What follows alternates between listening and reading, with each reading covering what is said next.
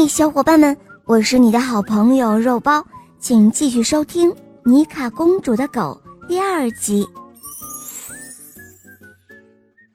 妮卡公主下定了决心，要瞒着所有人把小狗送到很远的地方。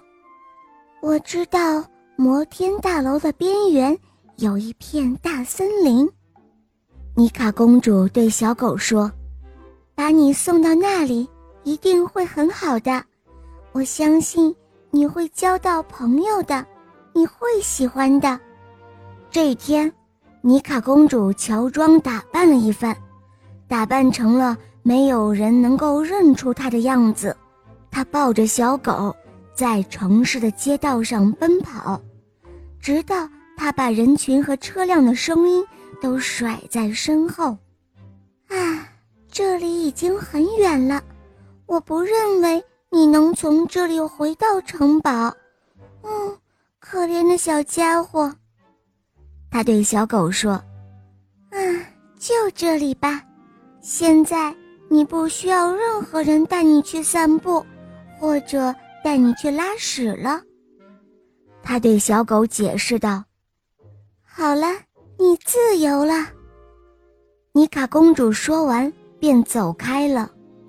小狗悲伤的一动不动，注视着妮卡公主。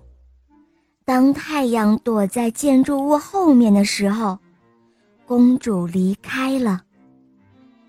夜幕降临，城堡外没有多少路灯，妮卡公主不习惯一个人出门，一切都那么的黑暗，街道看起来都一样。天哪，我好像回不去了。街道看起来都一样，我迷路了。公主又累又饿，她蹲在墙角，冰冷的风在吹。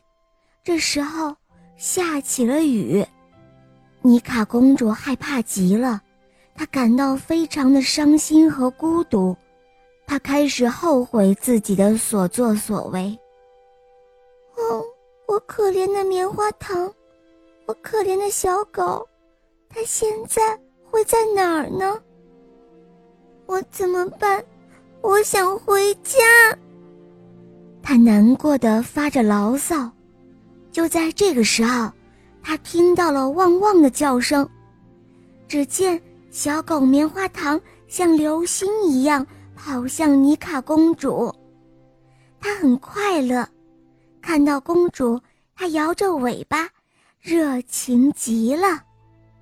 公主愉快地和她的宠物拥抱，感谢她没有生她的气，至少他们还能在一起，虽然他们远离了城堡。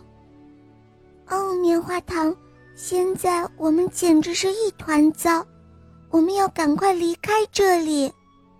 棉花糖好像能够听懂公主的话，她走在街上，向左拐，然后向右拐，然后又转过了一个拐角，然后，一眨眼的功夫，妮卡公主看到远处的城堡，她高兴地跳了起来。哦，棉花糖，你找到了，你太棒了！哦，棉花糖。我的朋友，谢谢你一直在我身边。”公主说道，“你知道吗？我不在乎我看起来像一只毛茸茸的羊，我的头发是卷曲的，或者我时不时的会在城堡里滑来滑去。